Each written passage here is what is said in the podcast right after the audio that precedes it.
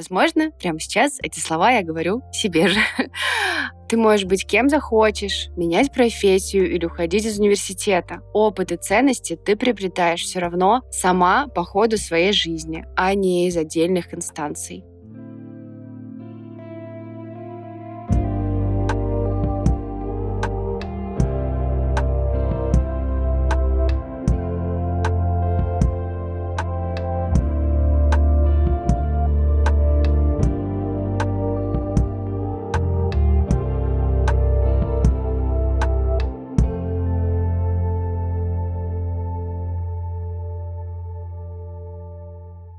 Привет! Это Normal Feelings подкаст. Меня зовут Ника, я живу в Тбилиси, и мне завтра исполняется 30 лет. Привет! А меня зовут Инга, и прямо сейчас я проживаю свои 30 лет. Этот подкаст — наша форма поддержки друг друга и, может быть, станет поддержкой для вас. Здесь мы рассказываем свои истории о переезде, дружбе на расстоянии и личном росте. Создаем свой поддерживающий клуб нормальности в сложное время перемен.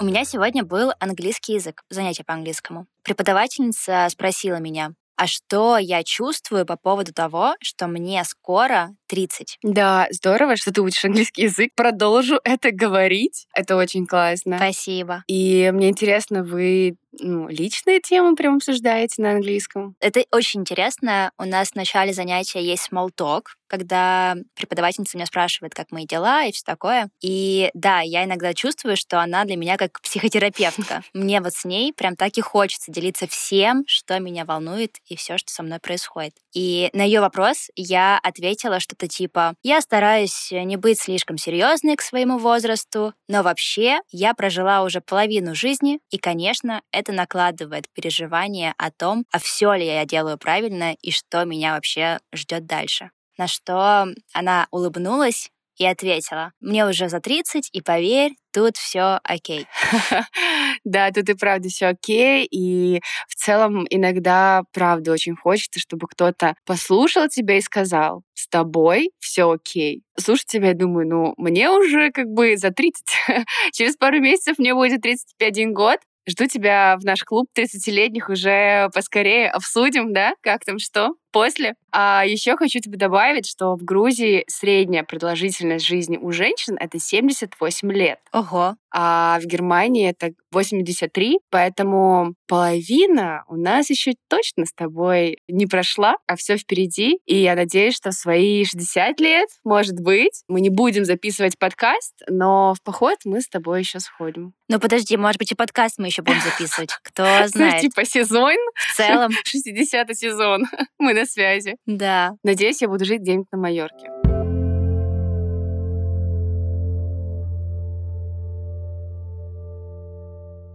Ух, ну я чувствую, что 30 лет жизни это, конечно, но все равно такой уже нормальный опыт да. жизненный. Особенно вот последние 5-6 лет вообще были очень такие интенсивные вообще, годы. Согласна. Очень поддерживаю. Мне кажется, последние 5-6 лет были с каким-то двойным рывком в переменах, решениях, усилиях, изменениях в работе. Вообще все возможные перемены случились у меня за последние 5-6 лет. Ну да. Но мы многое узнали и прожили. И мне кажется, было бы здорово попробовать зафиксировать наши с тобой мысли, мои мысли перед 30-летием, да, и твои уже прожив 30 лет. И, может быть, у нас вообще получится собрать манифест 30-летних. Что думаешь? Да, мне кажется, интересно. Я хочу послушать твои впечатления. Мне кажется, перед днем рождения у нас у всех какой-то, знаешь, своя а, волна, эмоция касательно вот поступающего нового личного года. И поэтому хочу услышать какие-то твои resolutions. И от тебя тоже, наверное, вот в ходе дела поделюсь какими-то мыслями накопленного опыта, либо личных историй. И давай попробуем собрать такой небольшой манифест от нашего с тобой подкаста. Супер. Давай. Мне вообще кажется, что это классная, может быть, даже традиция, да, раз в год, может быть, два раза в год как-то рефлексировать по поводу своей жизни. Вообще, какие уроки она нам привнесла. В общем, давай начнем. Давай.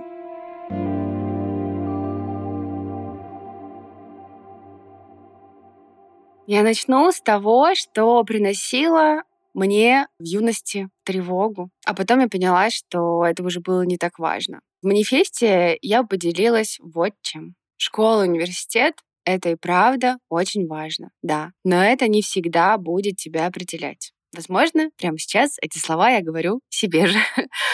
Ты можешь быть кем захочешь, менять профессию или уходить из университета. Опыт и ценности ты приобретаешь все равно сама по ходу своей жизни, а не из отдельных инстанций. Не бойся сворачивать с пути, если ты так чувствуешь. Не знаю, так, знаешь, произношу, говорю это и понимаю, что это во многом, наверное, про какую-то мою личную историю, потому что я пропустила университет и, окончив школу 18 лет, я сразу переехала от родителей в другую страну и уже сразу начала там работать. Я не узнала, что такое университетские друзья, пары и, наверное, много еще чего другого я не узнала, как бывает. И у меня было много моментов уязвимости, вот в 20 лет особенно, с этим связанных. И так получилось, что я уже там в 20-22 года работала на каких-то серьезных должностях, достаточно со взрослыми людьми. И там, например, на какой-то бизнес-встрече мне задавали вопрос об образовании. И я понимала, что я теряюсь. И отвечая, что его нет,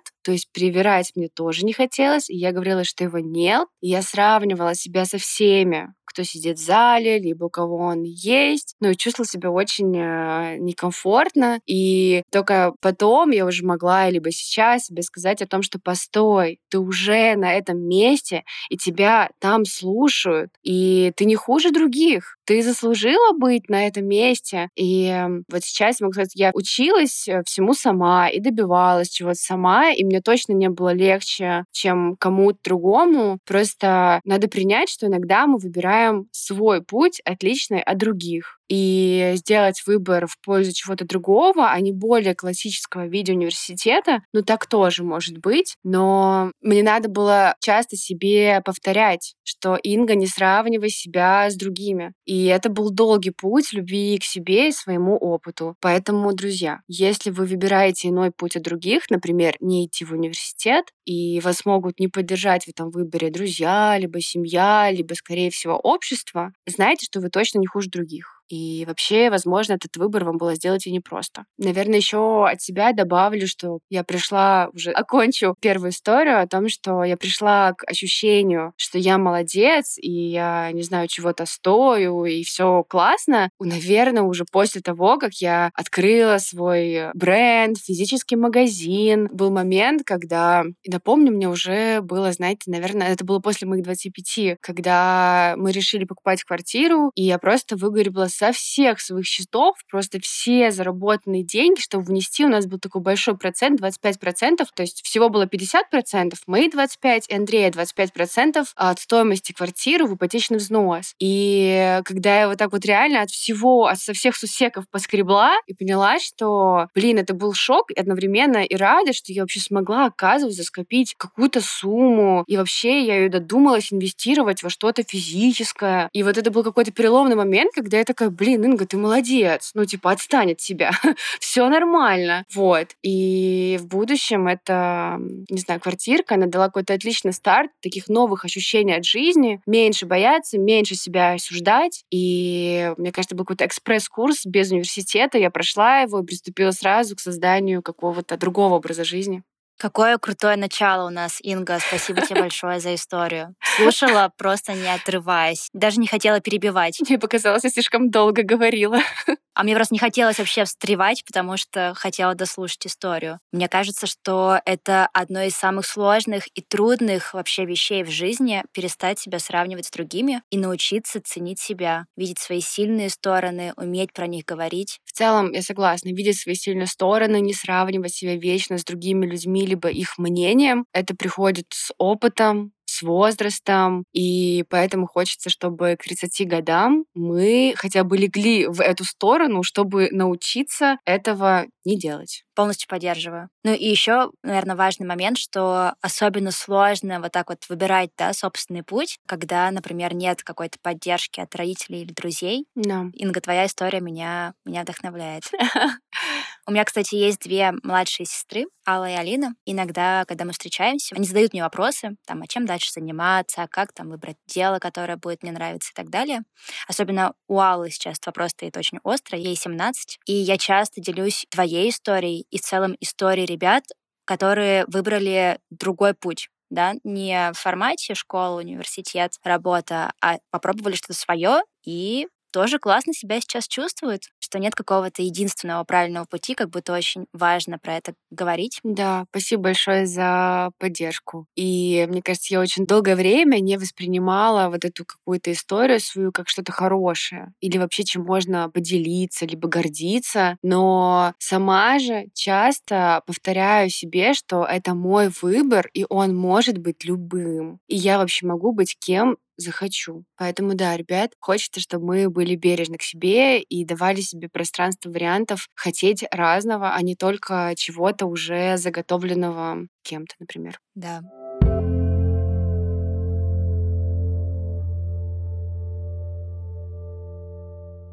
Так, давай, наверное, продолжу делиться мыслями. Продолжу такой мыслью. Начну издалека. Мы формируемся в целом за счет того, какие книжки читаем или с кем общаемся, с кем гуляем, чем занимаемся. И в каждый период жизни обычно хочется чего-то своего. Например, я в средней школе, меня часто тянуло каким-то хулиганским тусовкам, где я пробовала алкоголь, не знаю, могла попробовать сигареты. Уля-ля, серьезно? Ну да, там, не знаю, мы бегали по школе с мальчиками старших классов. Ну, в общем, было весело. Но я понимала, что это не мой предел мечтаний. В старшей школе я перешла в другую школу, где все были чуть более увлеченные учебой, готовились к олимпиадам и думали о том, как бы где учиться, не ограничивали себя только нашим городом там, Ижевском, да, размышляли шире. И я, например, в этом обществе там впервые прочитала «Войну и мир», заинтересовалась физикой, и вот у меня появилась мечта перебраться в Петербург. А дальше, да, я попадала в совершенно прекрасные команды и сообщества людей. Например, когда я волонтерила там в Айсике, ребята меня очень вдохновляли своими амбициями и стремлениями сделать этот мир лучше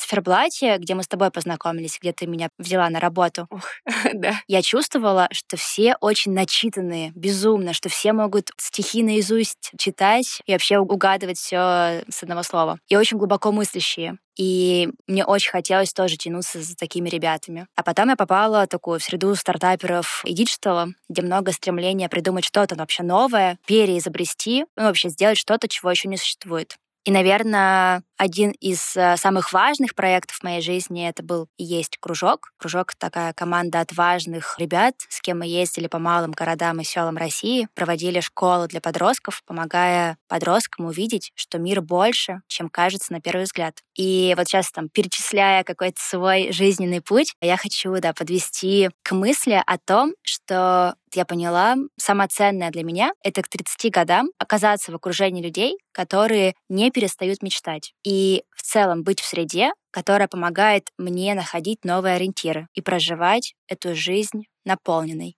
Вот, наверное, такой пункт мне хочется добавить в наш манифест. Выбирать сердцем тех, с кем проживать эту жизнь. Получилось романтично. Я, конечно, присоединяюсь. Я покраснела.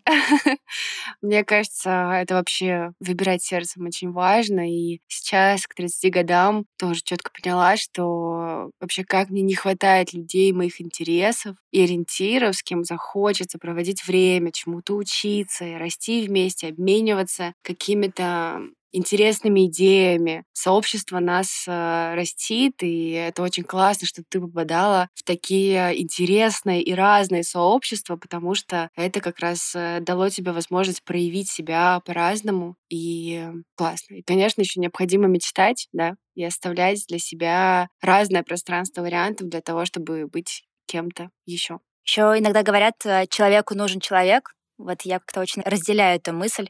В общем, выбирать сердцем. Стрепенула. Так интересно, Ника улыбается в этот момент. Ну, плюсую, плюсую, да, выбирать сердце.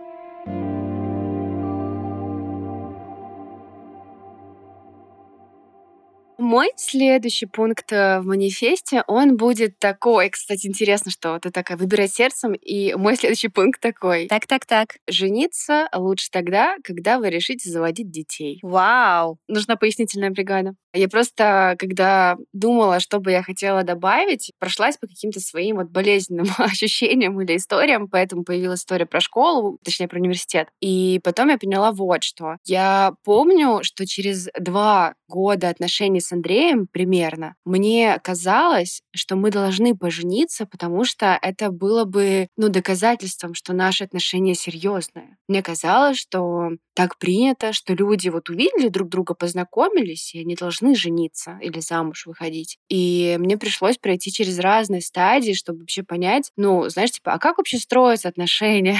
ну, типа, весь прикол не только в том, чтобы просто пожениться и думать, что вы женаты. Нет. И узнать, а что действительно важно в отношениях в первую очередь. И, наверное, мне кажется, еще потом, что я росла на сериалах, где люди, знаешь, типа красивая история, только встретились, тут же поженились, и они уже там тра-та-та. Мне, наверное, даже не хватало примеров, где люди вслух могли бы говорить про брак, и что вообще это может быть не обязательно. Типа, знаешь, а мы не хотим. Я бы хотела в свое время услышать, что это не обязательно. И сейчас я резюмирую свой опыт вот так вот. Не спешите выходить замуж. Главный человек в вашей жизни — это вы встречаться, вообще-то это очень классно. И развивать себя тоже классно. Развивать отношения тоже классно. И это окей быть в отношениях там 6 лет и быть неженатыми всегда слушайте свое сердце.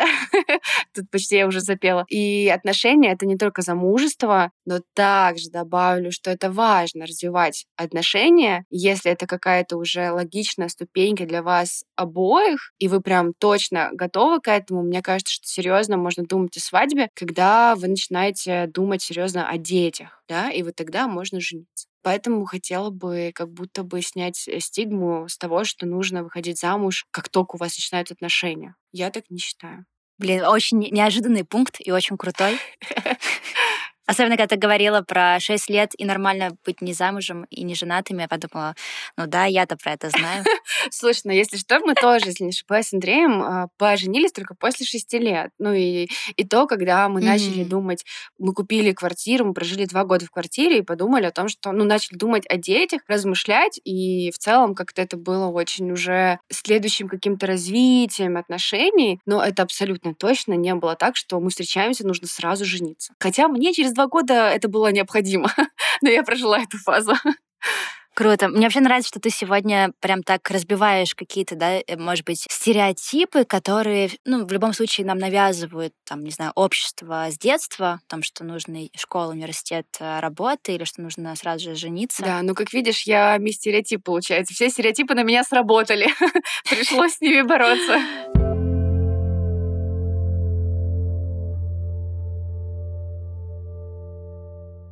Следующий пункт от меня будет немного грустным, но мне кажется, что вот именно к 30 годам я смогла это прочувствовать и переложить э, в слова. Звучит он так. Любить и быть благодарной в моменте, ведь никогда не знаешь, встретитесь ли вы снова. Здесь история о том, что в моей жизни бабушка и дедушка были очень важными людьми. Я проводила очень много времени у них. Помню, как бабушка готовила очень вкусные чебуреки, oh. и она всегда помогала мне решать трудные задачки по математике и готовиться к экзаменам. Она была такой достаточно честной и очень поддерживающей, и я хочу верить, что я переняла у нее эти черты. А дедушка любил приглашать всех в гости, а на утро всех обзванивать, кто был в гостях, и расспрашивать, как самочувствие, как дела, все ли в порядке, все ли понравилось.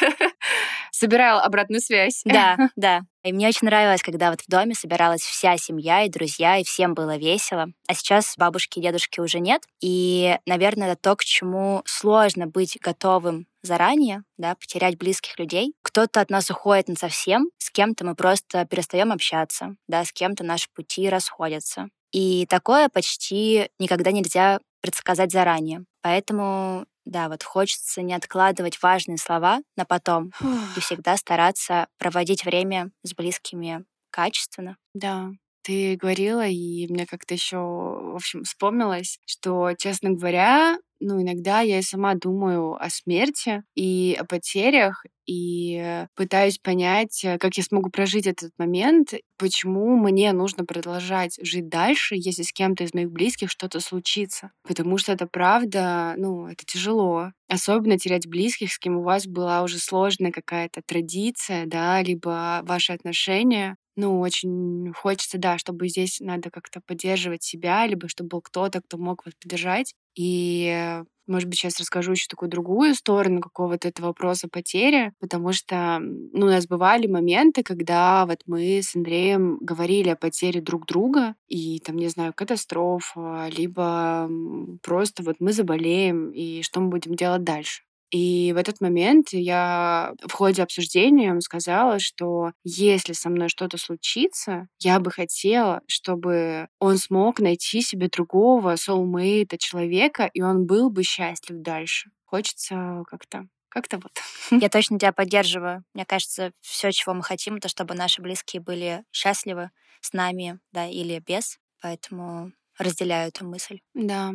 И мне очень понравилась твоя мысль о том, как важно уметь благодарить. Ну, о том, что все моменты и люди нам достаются не по праву, что мы есть, а потому что мы готовы разделять это время и любить друг друга. И очень важно благодарить даже за момент о том, что там бабуля приготовила чебуреки. И это прекрасно. Спасибо. А если бы, ну вот ты не откладывала важные слова на потом, кто у тебя сейчас в голове? Кому бы ты первому написала, либо позвонила сейчас? Ну, честно говоря, сразу же в голову пришла мама. Мне кажется, это тот человек, которому я реже всего говорю на самом деле спасибо, потому что кажется, что она всегда рядом, всегда есть, всегда на связи. И это такой вообще парадокс близких людей. Они всегда рядом с нами, и нам кажется, что, ну да, как бы это нормально. Ты к этому привыкаешь, и поэтому реже и меньше уделяешь им внимания, реже звонишь. Да. А ты? Стало тоже интересно. Кому бы я позвонила? Или написала, наверное, тоже родителям обязательно, да. То есть я тоже чувствую какую-то и близость, и ответственность. И я бы позвонила и маме, и папе, брата бы. Знаешь, вот если говорить про точку момента, где я сейчас, то я бы сразу маме, папе, брату. Ну, потому что действительно с кем-то, ну, в общем, точка. Маме, папе, брату. А то сейчас э, список разверну. А я подумала, ты ответишь никому, ведь мы с тобой уже на звонке. Блин, это было бы хорошо. Мне иногда нужно, чтобы ты мне свои шутки прописывала, потому что я теряюсь, не умею так же классно.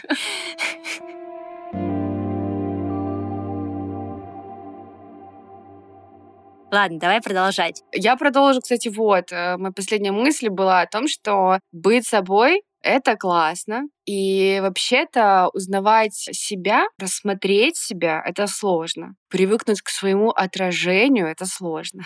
Видеть себя без одежды — это сложно. Но я, кстати, всем девочкам советую О, да. чаще смотреть на себя в зеркало без одежды. Но вообще-то мы для этого все время растем, меняемся, и у нас есть каждый день, чтобы найти к себе путь, принять себя, полюбить. И на этом пути хочется пожелать, чтобы мы умели выстраивать личные границы. Сейчас это популярно, мне кажется, и я этому очень рада, потому что личные границы — это то, что, возможно, сохранит вас, сделает менее воздействием на чужое мнение, чужие пожелания. Мне кажется, многие из нас там не умеют отказывать, или наоборот, кто-то всегда, там, знаешь, промолчит, чтобы быть незамеченным, чтобы не было какого-то такого не провоцировать, или кто-то всегда чем-то вообще жертвует. И поэтому скажу, что важно любить себя, уметь смотреть смотреть на себя и выстраивать личные границы. Мне всегда было очень интересно, Инга, а у тебя это врожденное?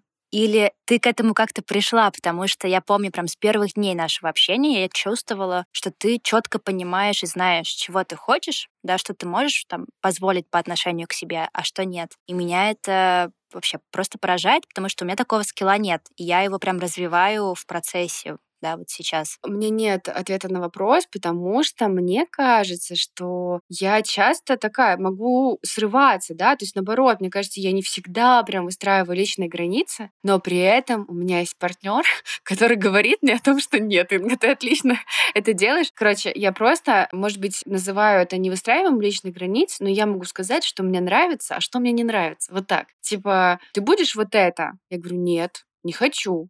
Вот, я не буду, я не хочу. Может, кстати, это да, это действительно выстраивание. Чаще говорить о том, что что нравится, а что не нравится. И поскольку мне это не кажется отстаиванием, знаешь, больших своих прав, а просто я говорю про свой интерес. И сужая, занижая ценность своего ответа, оказывается, я как раз, знаешь, типа выстраиваю, как можно со мной поступать, как нельзя. При этом я даже не думаю, что я этим могу кого-то обидеть, потому что я просто говорю о том, что, слушай, я в парк не хочу, не знаю, у меня белые кроссовки, а там пыльно. То есть как будто бы я отстояла себя, да, но для меня в моей коробочке э, в голове все было очень просто. Я такая, блин, я же потом их не отмою. Не, давайте, может быть, но я могу предложить сразу другое место. Типа, давайте лучше вот туда. Поэтому, возможно, это в характере. А, возможно, мне мама с детства еще говорила, что они меня пытались кормить, а я всегда говорила, типа, я сама. Так что, может быть, я просто сама столько шишек набила, что я уже такая, типа, я справлюсь, личные границы, пошли вот так. Но мне очень понравилась твоя мысль о том, чтобы просто замечать, что тебе нравится, а что нет. Да, то есть задавать себе чаще вопрос, я это хочу или это? И пытаться, может, себе объяснить, почему.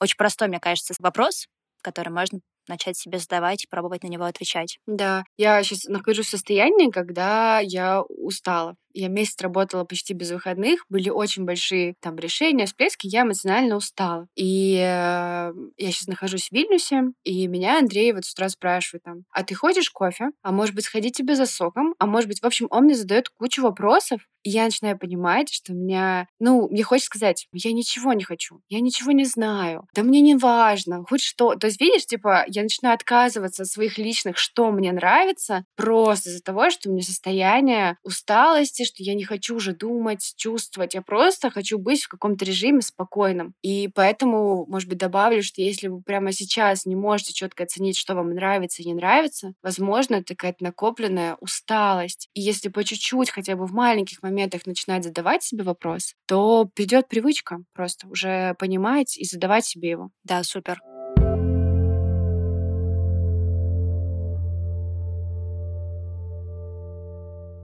Перед тем, как я перейду к следующему пункту, хочу добавить, мне безумно понравился твой пример про смотреть на себя без одежды, голой. Почему? Потому что я, когда была на Бали, там очень тепло, и мне в какой-то момент тоже захотелось раздеться и как-то, не знаю, посмотреть, увидеть, какая я. И я сделала там, не знаю, пару кадров, посмотрела и поняла, что я сама себе вообще не нравлюсь. Да? Ну, думаю, боже мой. Угу, какие бедра, какая попа, нет, ну что это такое? Я прям такая расстроилась. Это было в начале поездки. Потом, там, две-три недели на природе, мы занимались йогой, как-то, не знаю, я, может быть, чуть больше отдыхала, в общем, хорошо проводила время, и в конце снова как-то мне захотелось, там, просто открыла случайно альбом и снова наткнулась на эти фотографии. И спустя три недели я смотрю на те же фотографии, и думаю, боже мой, какая красивая девушка. Да? О, блин, класс. Да. Серьезно, у меня изменилось отношение просто к своему же телу. А потому что, вот, наверное, да, я отдохнула, да, как-то перестроилась и приняла себя. В общем, это важно. Да, это классно. Вот, спасибо, что ты предсказала, потому что очень откликается. Улыбайся.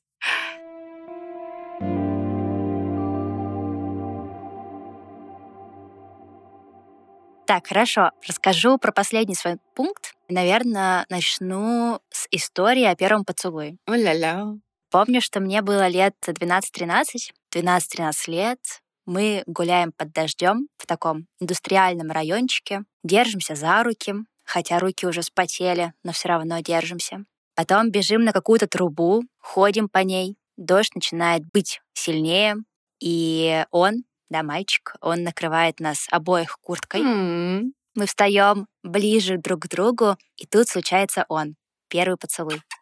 И я думаю, что первый поцелуй — это важное событие для каждой девчонки. Для меня, по крайней мере, точно. Но есть один момент, что когда что-то делаешь первый раз, то редко получается сразу хорошо. Так и с первым поцелуем. Если честно, он мне не понравился и я потом еще какое-то время не решалась повторить. Но дальше дело практики. И к 30 годам я могу с уверенностью сказать, что нет ничего прекраснее, чем поцелуй. И мне кажется, что я хорошо прокачалась в этом. И этой историей Хочу подвести к такому последнему пункту в манифесте, что с первого раза мало что получается хорошо. И это нормально. Ошибки, неудачи — это классический путь к чему-то классному. Будь то поцелуй или эпизод подкаста, неважно. Разрешите себе совершать ошибки, пробовать новое, и в какой-то момент точно все получится. О, да, я поддерживаю. Нужно не бояться пробовать новое и давать себе второй шанс третий шанс, и четвертый шанс себе тоже нужно давать. И вообще я помню, как ну, мы записывали первые эпизоды, как нам не нравилось mm-hmm. слышать свои голоса, как все было какое-то нескладное. Но я просто обожаю, что мы с тобой вместе продолжали быть в тайминге раз в неделю, что-то выпускать, придумывать. И как будто бы упорство и желание поддержать друг друга и продолжать пробовать довело нас до второго сезона. Да, а там, глядишь, будет и третий. А там, глядишь, и 60 лет. Да. Да, точно. Наш пример с подкастом — это супер пример, да, того, как с нуля, без опыта и не с первого раза начать что-то делать, научиться делать это, ну, мне кажется, хорошо. Да, а почему не с первого раза? А помнишь, у нас был с тобой первый эпизод, и он А, в этом плане, да. Кстати, правда, мы записали первый эпизод, и это, да, да, да. И мы потом новый делали. Он не вышел. Ну да. Но у нас, кстати, сейчас есть тоже два эпизода, которые не вышли. Но это просто косяк. И это нормально. Да, это нормально. Мы выбрали, сделали другой, перезаписали и придумали новую тему и справились с этим. Так что да, иногда, когда случаются казусы it is okay, всегда можно что-то придумать новое, другое, либо просто повторить иногда нужно.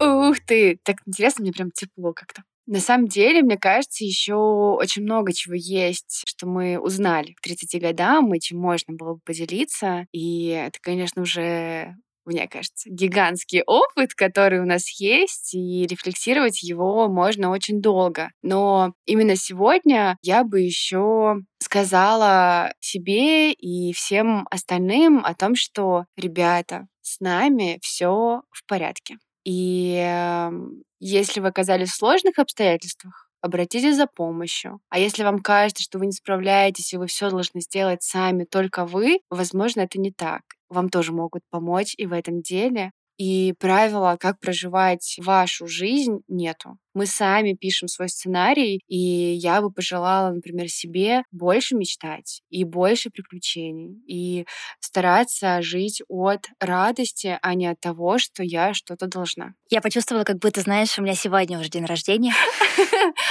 Завтра поздравляем Синику. Но я бы, наверное, еще добавила такую мысль. Я полностью с тобой согласна. Хочется добавить, что у нас был один из эпизодов про негативные эмоции, про грусть, про злость.